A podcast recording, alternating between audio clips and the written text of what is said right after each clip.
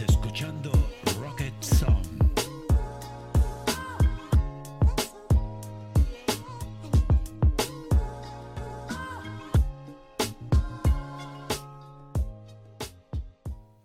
Hola damas, caballeros y gente NB, bienvenidos una semana más a Rocket Zone.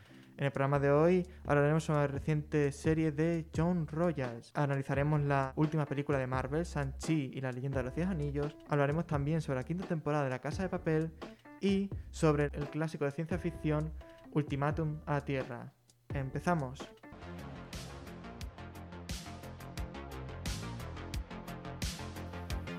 Review de la semana.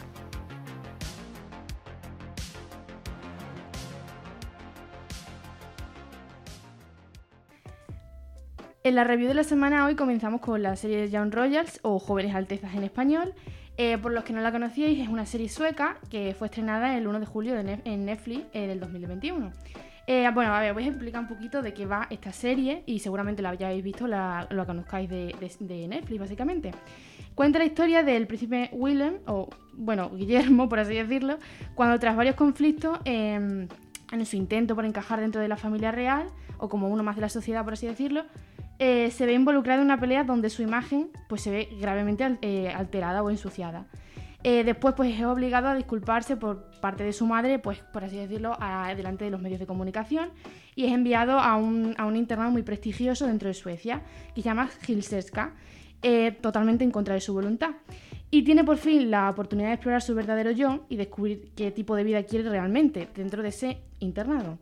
En ese internado conoce a un chico llamado Simon, que es de clase, por así decirlo, media, y que estudia a través de una beca junto con su hermana. Eh, bueno, es aquí donde empieza pues, la historia a desarrollarse, la relación entre ellos y entre el resto de personajes.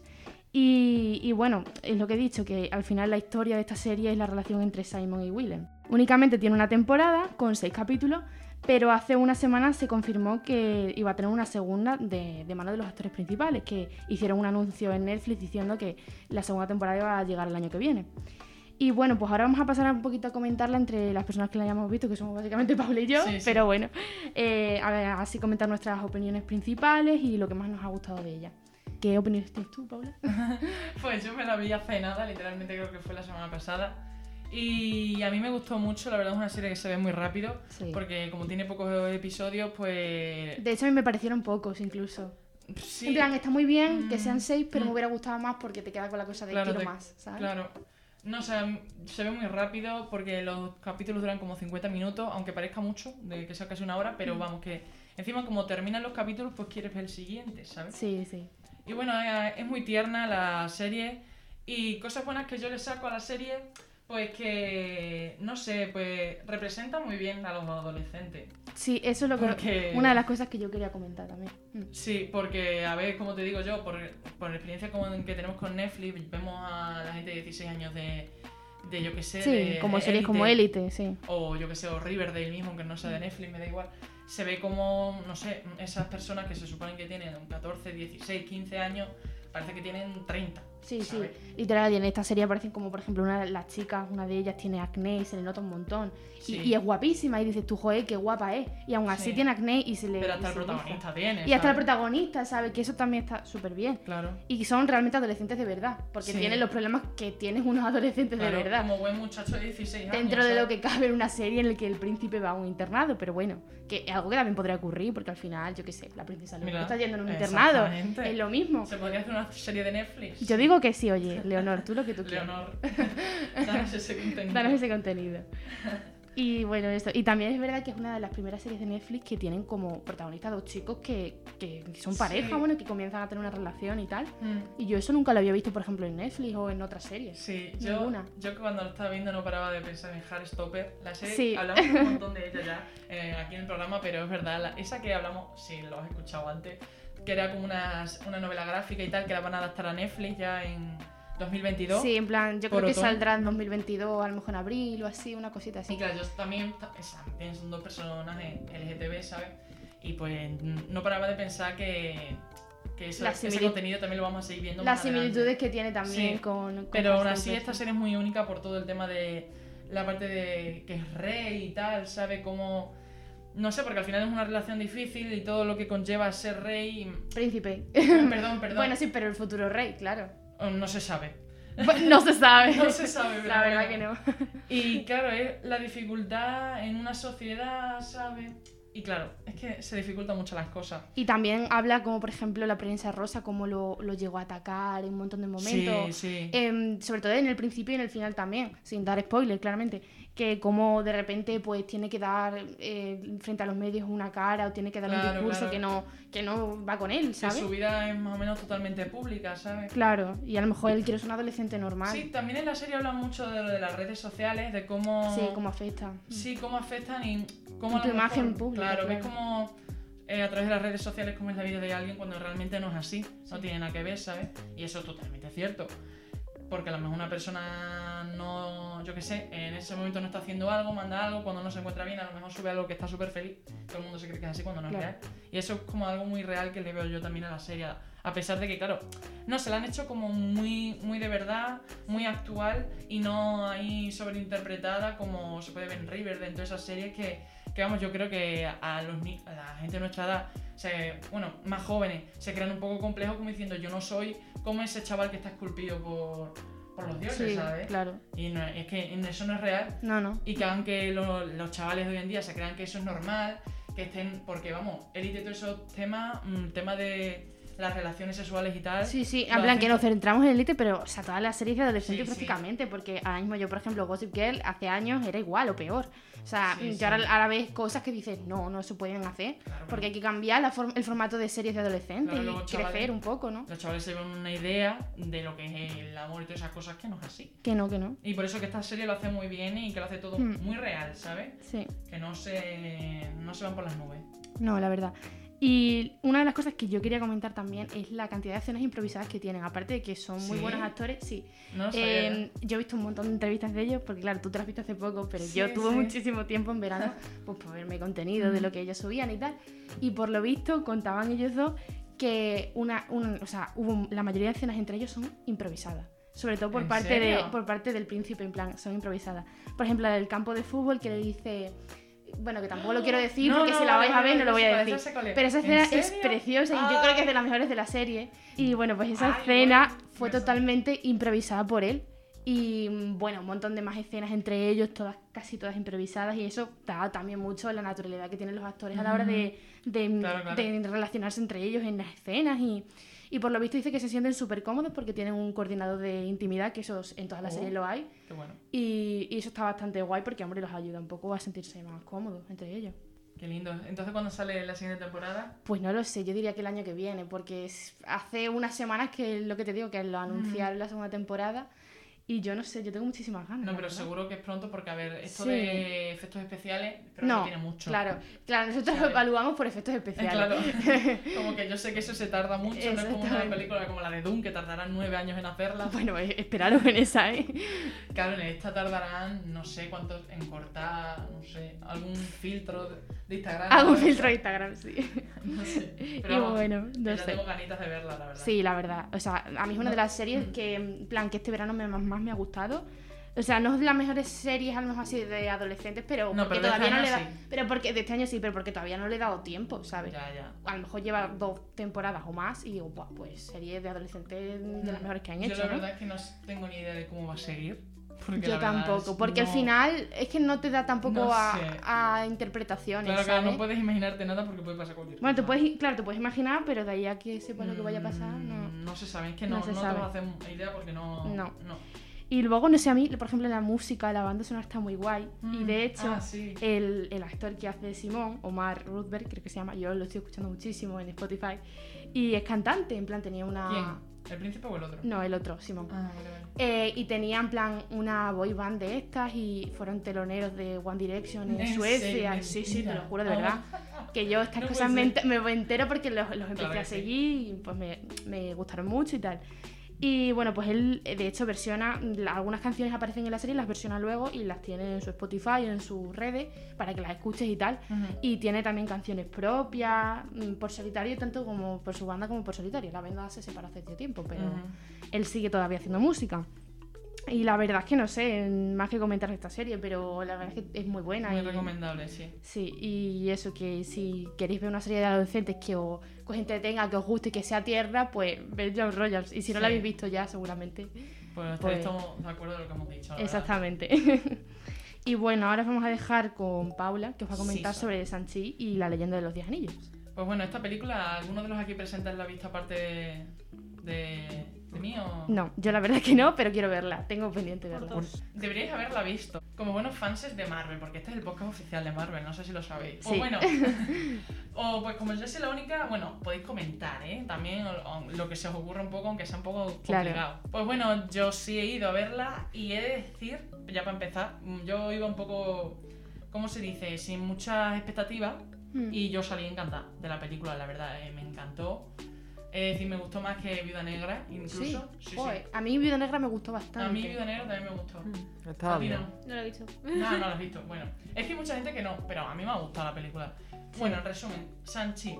Os comento, producida por Marvel Studios, como hemos dicho, y distribuida por Walt Disney.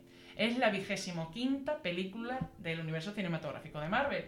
Y la cinta está dirigida por Destin Daniel Cretton, protagonizada por nuestro queridísimo Simu Liu, como Sanchi, junto a Tony Leung y Aguafina o algo así. Los nombres son un poco complicados, pero bueno, lo voy a intentar hacer bien. Bueno, pues el de- eh, por si no lo sabéis, el desarrollo de la película empezó en 2001, ya. Tenían la idea de hacerla. ¿Qué que- dices, sí, sí, 2001? 2001. No habían nacido ni yo. No, no, es verdad. Es verdad, no había caído, yo ni había nacido. Pues ya querían hacerla, pero hubo como muchísimas compli- complicaciones y al final hasta 2018 y tal, pues no empezaron como ya a, empezar a hacerla. Porque Creton, que es el director, se unió ya en 2019, cuando el proyecto ya estaba pues avanzando a convertirse en la, la primera película de Marvel, ya por fin en tener un actor de origen asiático como, como el protagonista. Eh, esta película eh, pues se estrenó el pasado 3 de septiembre, creo. Eh, por lo menos en Estados Unidos, aquí yo creo que más o menos igual, porque yo fui también en septiembre a verla. Que es otra película más de la fase 4. Yo la verdad es que después de esta película sigo en plan... Marvel yo creo que sigue demostrando que tiene buen contenido y que pueden seguir mostrando cosas nuevas porque yo, aparte, después de las Gemas del Infinito y toda la historia que, hemos, que ha estado construyendo Marvel desde el principio, pues te dice, ¿y ahora qué va a venir? Y yo creo que después de esta película pues demuestra que, no sé, que tiene muchas historias que contar, que pueden ser muy emocionantes y que la fase 4 puede venirse fuerte. Porque después de esta película tú te vas con una sensación de, vale, quiero seguir viendo de, esta fase, ¿vale? Eh, esta película rompió algunos récords de taquilla y ha recaudado más de 363 millones de dólares en todo el mundo y recibió también tam- muchas críticas positivas. Esta película creo que rompió los récords de taquilla en Estados Unidos y por ahora es la película, eh, ¿cómo se dice?, más taquillera en Estados Unidos. Y superando a Black Widow, por cierto, que recibió mucha crítica, no sé por qué, pero bueno. Esta película está muy bien, tenéis que ir a verla en el cine. En el cine yo os recomiendo que lo veáis porque la banda sonora es increíble, los efectos visuales también.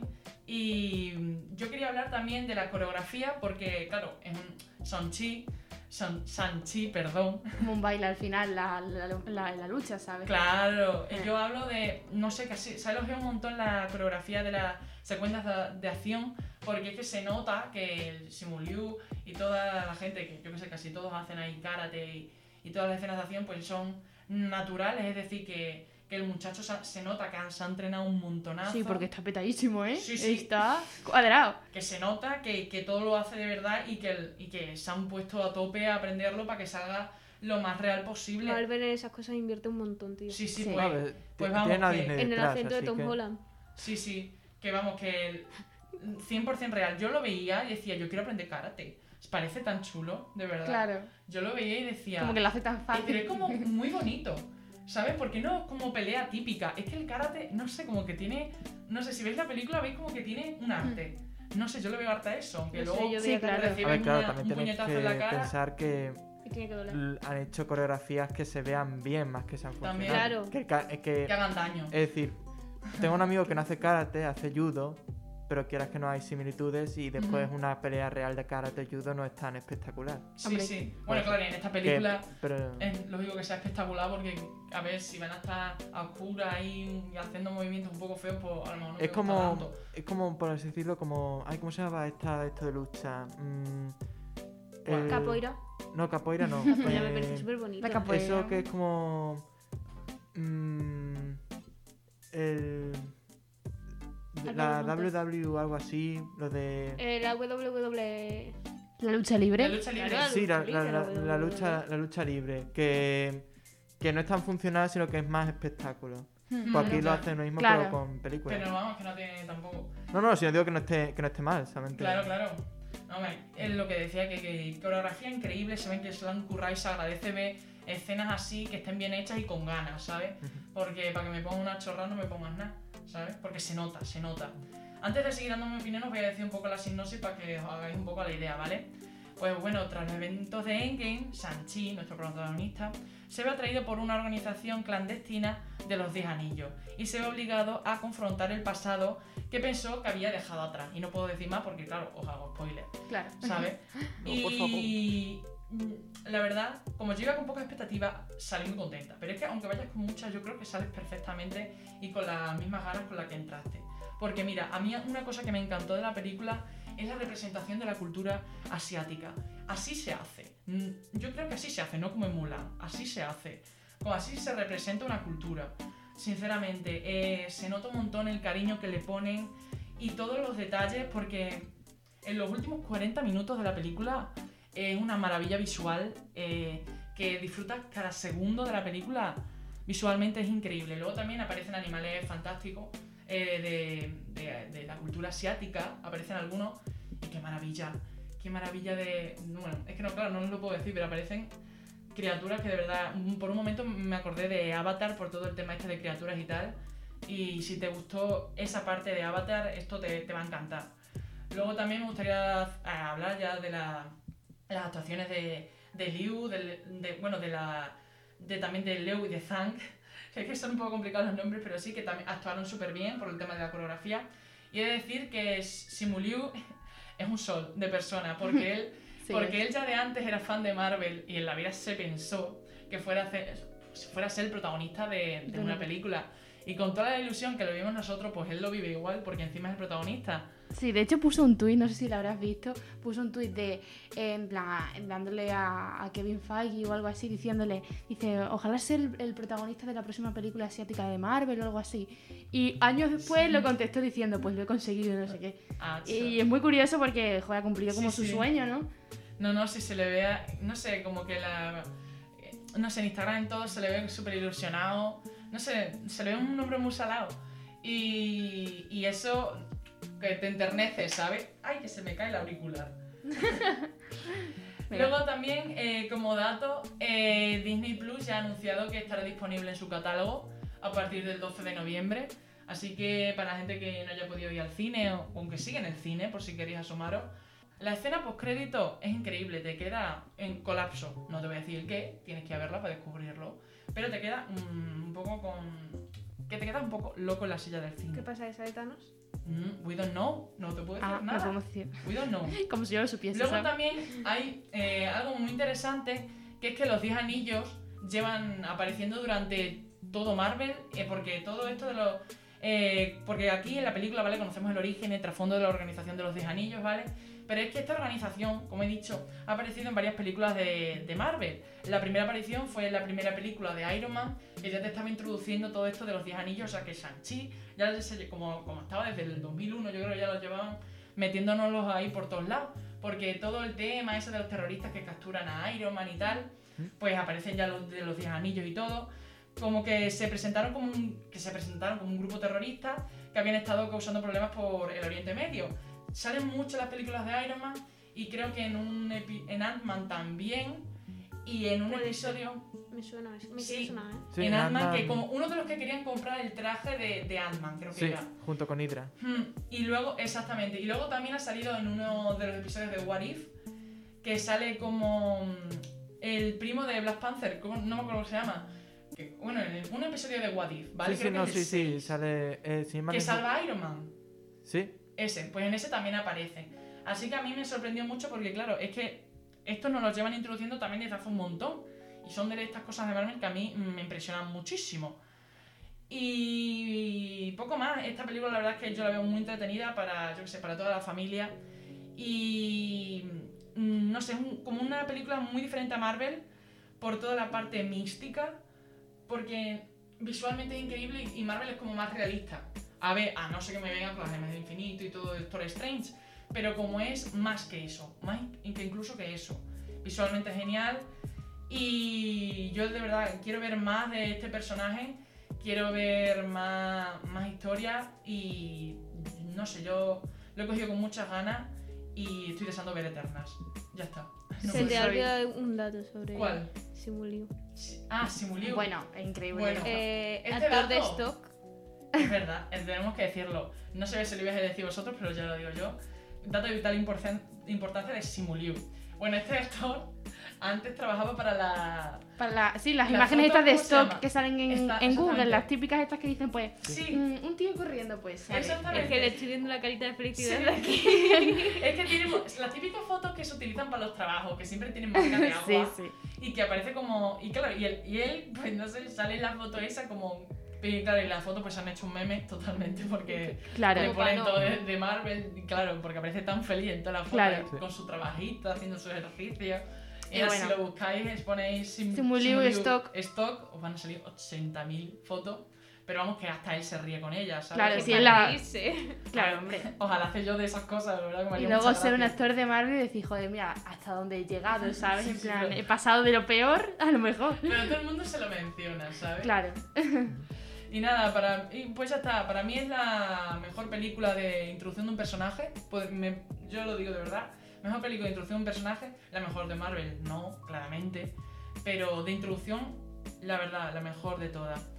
Y poco más. eh, ahora vamos a dejaros con Ale, que va a hablarnos de la quinta temporada de La Casa de Papel. La primera parte de la quinta temporada de Casa de Es Papel. verdad, primera parte. Primera ojo, parte. Ojo al dato, primera parte. Que lo podrían haber sacado todos juntos. Sí, Sí. que no les costaba nada, te digo. ¿eh? Madre mía, se han marcado un Dune. Se han Se han marcado, marcado eh, un un Doom. Doom en todas reglas. Pero, un Doom Pero se la han marcado peor que. Pero la que diferencia de Dune es, verdad, que es estos lo hacen para sacar dinero y Dune, bueno, lo hace para las dos cosas porque le viene bien por la historia y tal. Si no, son una película de Eh, 8 horas, ¿sabes? Sí. Que eh, se han marcado un Doom, pero a lo mal. Porque encima claro. han dejado el final muy mal. Muy mal. Joder. La han dejado Eso no te anima, ¿no? yo- de llorera. Porque claro, Doom te deja como, bueno, pues como le explicamos la Ya. semana pasada. pero Vamos a vez- intentar no hacer spoiler, ¿vale? Vamos a intentarlo con todo nuestro corazón, pero es muy complicado, ¿eh? Eh, yo me he hecho aquí un guioncito en el que no tengo ni spoiler. Perfecto. explícanos. Todo lo que Marvel, eh, o sea, Marvel no, Netflix, Marvel no, Netflix. Netflix nos ha dicho y, eh, bueno, los personajes no los hayáis visto. Voy a recordar un poquito lo que pasaba en la temporada anterior para que cuando lo retoméis digáis, uy, que no me acuerdo, pues ya os acordáis. vale. Pues la temporada 4 nos dejó con la banda súper triste y desolada porque Gandhi había matado a Nairobi. Horrible.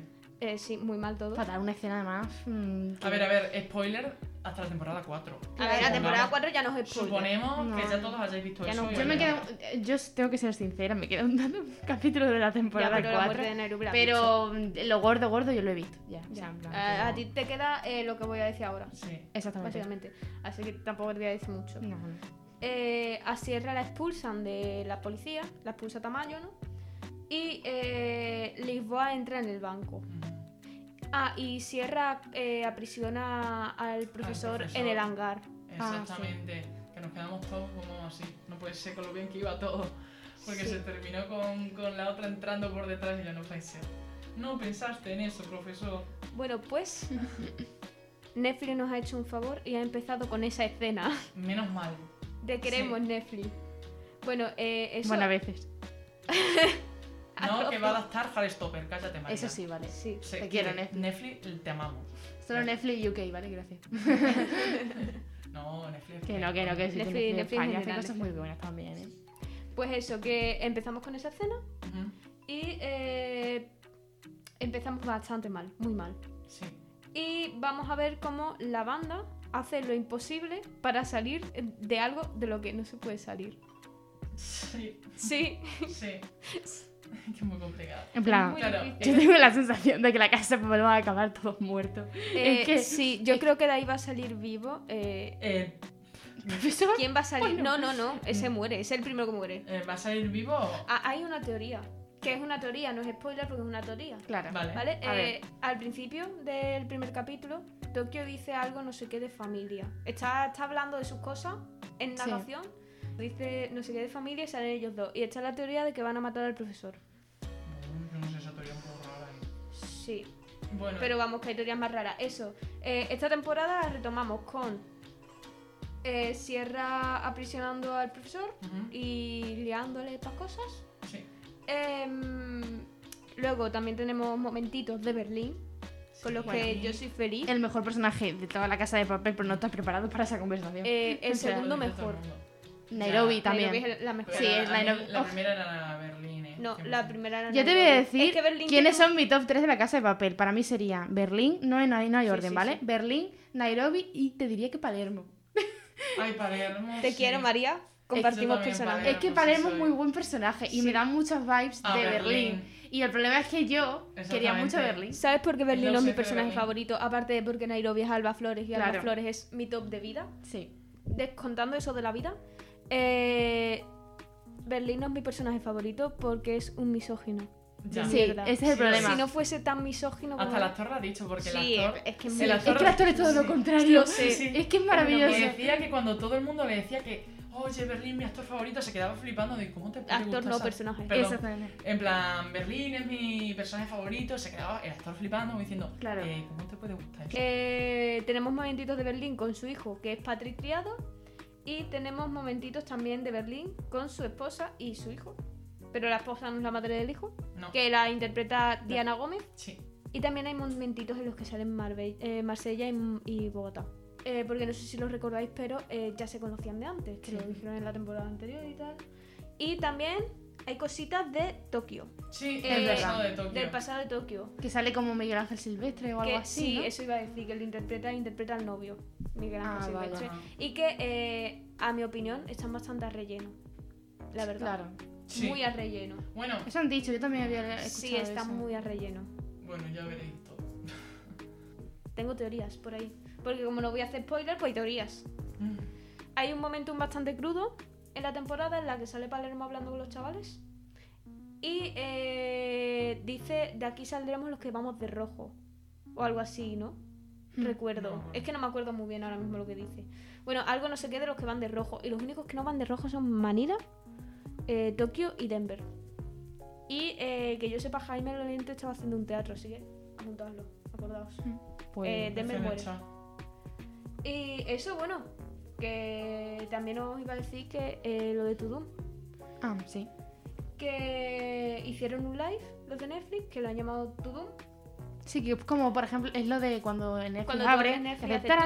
¿Y qué han dicho Pues es por eso. la casa de papel? Sí, Es un evento de fans y hicieron Sí, como sí. un montón de cosas. En plan, un montón de Eh, adelantos, trailers. trailers, eh, adelantos Y han y, puesto tal, de la Casa de y han Papel. puesto un adelanto de la casa de papel que nos recuerda mucho a eh, el principio El principio de...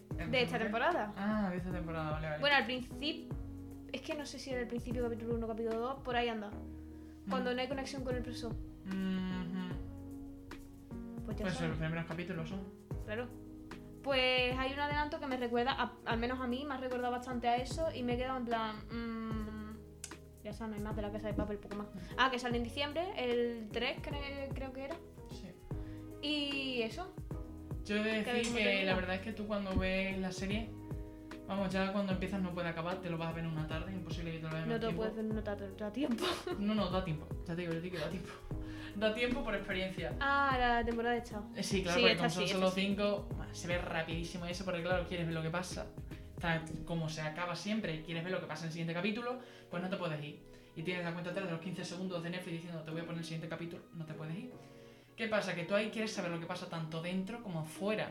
Es decir, quieres saber todo lo que pasa dentro de, del, del, Del banco. del banco y fuera, porque fuera se está liando gordísima.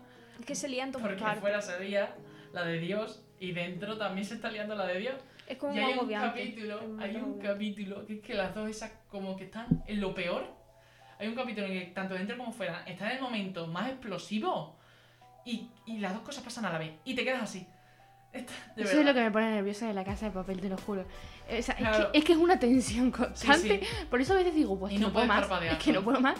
Y por eso Claro. la- no, la, es que no la he seguido. Me, está- me gusta mucho, pero soy consciente de que a lo mejor la deberían haber dejado. ¿Cuánto en- te queda? En la temporada 2. O Sí, sea, el terminar final de la temporada tem- dos, las el dos primeras temporadas. El primer atraco, terminarlo y Claro, dejarlo. exactamente, sí. Pero final a ver, feliz y perfecto. sí, porque al final era Pero un final bueno. bastante bueno. ¿Qué has dicho? Un final feliz en la segunda temporada. Claro, Ah, me he enterado. No se queda imperfecto. Digo, ¿qué dices? Qué No, no. que va. pero eso, bueno. Pero a ver, si la han seguido. ah, Pero si la han qué seguido, a ver, también te digo que luego tienes más contenido y tal de la serie. Sí, han pero seguido bueno. por dinero. Podrían Sí, haber claro. hecho un spin-off de Berlín a solas, que es lo mismo que estas Ah. temporadas. Eh, pues sí, porque yo pensaba cuando murió. Berlín, digo, pues no va a salir más, no va, no va a aparecer más su personaje. Joder, pues se aparece más que el profesor a veces, que yo ya. Mm. Eh, Pero a ver, con sí. el boom que fue. y Sí, sí, totalmente. Y claro, como mm, todos los personajes lo conocemos, ten cariño, pues dices, quiero saber qué pasa. Claro, sí. Y al final lo ves. Ahora os paso con Álvaro, que va a hablar de Ultimátum a la Tierra. A ver qué nos cuenta. Bien, gracias Alex. Pues como ya han dicho, vamos, a- os voy a hablaros de Ultimátum a la Tierra, que es una película clásica de ciencia ficción. Está dirigida por Robert Wise y estrenada en 1951. Su nombre original es The Day the Earth Stood Still. Y de- trata sobre que el mundo entero queda conmocionado el, el día en el que un platillo aterriza en Washington, un platillo de estos volantes, de los clásicos de los años 50, si eran las naves espaciales entonces. Y del, platillo sale Clatu, un alienígena eh, de aspecto humano que está acompañado por Gort, un, poderoso robot. Clatu intenta tener una reunión con todos los gobernantes del mundo, pero esto es imposible de organizar. Así que decide observar cómo viven los humanos y para ello se hospeda en, el- en la casa de una mujer, donde Clatu entabla una amistad con, con su hijo. Y bien, antes de explicar por qué me mola muchísimo esta película, tengo que, eh, mm, tengo que decir un momentito cuál era el contexto de la ciencia ficción por, por esta época. Bien, la ciencia ficción de los años 50 eh, expresaba mucho de los miedos de la sociedad, sobre todo, a ver, sí, de, sobre todo la sociedad de estadounidense, porque mucha de la ciencia ficción de este momento era provenía de Estados Unidos. ¿Y cuáles eran los dos principales miedos de esa época? Pues era la redacción, sobre todo con el tema de las bombas nucleares, y el comunismo. Uh. He, he de decir que yo también la he visto, así que puedo opinar si quieres luego. Ultimátum a la Tierra, Sí, pero la la del 51... No, la nueva. Ah, yo he visto la nueva. Ah, no, no, no, no, No. es una mierda, el 51. Uy, uy. Oye, a mí esa me, me entretuvo. ¿eh? No, no, Esa pero es la la del que tú me dijiste el otro 51... día. La cin- ¿Qué? Esa es la que tú me dijiste el otro día, ¿no? Eh, sí, no sé si te comenté esta, pero sí es... Estuvo bien. Es la típica que ponen por la tarde, la nueva. Que es como un remake. eh, sí, es un, es un remake. Mm, Pero vale. yo estoy hablando de la original, la del Vale, claro, 51. creía que hablabas de la nueva. No, no, no, no, 51. Vale, vale, vale, el vale, 51 vale, es... Claro, es que esa sí la he visto, vale. Pues es eso, que la ciencia ficción de los años 50 expresaba esos dos principales miedos, el comunismo y la radiación. Es más, la mayoría de películas que trataban sobre invasiones alienígenas eran alegorías, eh, eran alegorías directas hacia el miedo a la expansión del comunismo. Solamente hay que ver cómo trataban a los alienígenas, eran como ese enemigo extranjero que tiene una capacidad tecnológica mm, avanzada o superior, que era como es lo que se veía a los soviéticos, sobre todo con el lanzamiento del Sputnik, eh, que también ocurrió en los años 50. Eh, también eran, eh, eran alienígenas que recurrían al sabotaje, que se encontraban entre nosotros porque utilizaban o control mental o se, camuflaban entre, entre nosotros adquiriendo forma humana. Eso era como mm, una referencia directa al tema de los espías o gente que estaba entre nosotros, que apoyaban al, comunismo, están entre nosotros. Y también tienen lo del tema de que algunos de estos alienígenas vienen de sociedades que son caricaturas de, mundos colectivos o como una cosa retorcida de cómo veían el, el comunismo y todas esas ideologías. Y no sé, es, eh, eh, se ve claramente. Además de esto también nacían lo del tema de que utilizaban muchas a personas como alienígenas porque así se ahorraban en trajes de, de- de- de alienígenas. Y bueno, pues lo que me gusta de esta película es que es una antítesis a todo esto. Es una película que va contracorriente. Porque, por ejemplo, Alienígena no viene de primeras a, a conquistar, sino a, a lanzar un mensaje a, a la humanidad. Y después eh, no. Y después, como ya hemos dicho, eh, al no conseguir reunirse con todos los líderes mundiales, pues se va a, a explorar por él mismo cómo es la sociedad humana. Y eso hace que también se establezca, se establezca un- una empatía mutua entre. Tampoco no es que se haga una exploración ultra profunda de, de la- de los motivos de la alienígena, que las cosas como son, sigue siendo una película del año 50. Pero sí existe un- una intención de ver al al alienígena con empatía. Y también a la sociedad humana con, con esa misma empatía. Y no sé, es, mm, algo muy, mm, muy rompedor en ese momento. Y, y al final lo que ocurre en, en la película, eh, llega el momento final y Klaatu lanza su, su discurso, porque en ese momento Klaatu llega a un sitio donde están reunidos un montón de científicos y personalidades de todo el mundo y lo lanza. Y explica que la humanidad debe dejar de. de. de- debe parar la guerra en el mundo. por- porque, vamos, en ese momento, tanto Estados Unidos como la Unión Soviética tenían un montón de armas nucleares y, si alguno de los dos se calentaba, pues de- podían destruir la, la vida en la Tierra. Así que él decía que debían, debían parar y, y la forma de hacerlo era con Gort, el robot que he mencionado antes. Porque Gort fundamentalmente es como un policía intergaláctico. Es un robot que si la gente se empieza a pegar de tortas, pues él llega y, Y calma las masas. y la- vamos, sí las calma, pero matándolas a todas. es, Mejor- medio, es medio de Ultron. de ella. Es medio Nadie Ultron ha en, en- en ese sentido. Así que es. Aquí es un poquito raro, porque sí es cierto que promueve la paz, pero promueve la paz mediante el miedo. Así que. eh, sí, no, pero como ya he dicho, años 50. Entra en así que. Sin ir más lejos, anécdota, esta película ganó un globo de oro al entendimiento de los pueblos. Ah. Sí, Al lanzaron un, entendimiento de los pueblos. Ojo, cuidado. eh, por, por- por el mensaje pacifista de, bueno, como he dicho, pacifista entre comillas, de la, de, de la película. Y no sé, es, es lo que he dicho, como una rareza del momento. Porque el resto eran, oh, que vienen los alienígenas, que son comunistas disfrazados, a invadirnos. Algunas de estas películas de alienígenas que, eh, se me olvidó decirlo antes, algunas de estas películas de, de invasiones alienígenas que son claras evidencias de, del miedo a la expansión del comunismo son La invasión de los ultracuerpos, una pedazo de película, os, os la recomiendo, y eh, Invasores de, de Marte. Y para acabar, pues algo que también me gusta mucho de esta película, y en general, en general de la ciencia ficción y del terror, es que, como ya dije en un episodio de la primera temporada, el arte muchas veces es un reflejo de, la realidad. Y aquí en el ciencia ficción y en el terror se puede ver. Puedes ver las películas de ciencia ficción de los años 50 y ves ahí claramente, como he dicho, lo, que la gente tenía miedo. Tenía miedo de, la radiación, de las bombas nucleares. Sin ir más lejos, hay una película también muy famosa que se llama Ellas, que eran pues como la radiación por las pruebas atómicas habían creado hormigas gigantes. Godzilla se creó en los años 50 también y era una alegoría hacia las bombas nucleares que se lanzaron en, en, en Hiroshima y Nagasaki.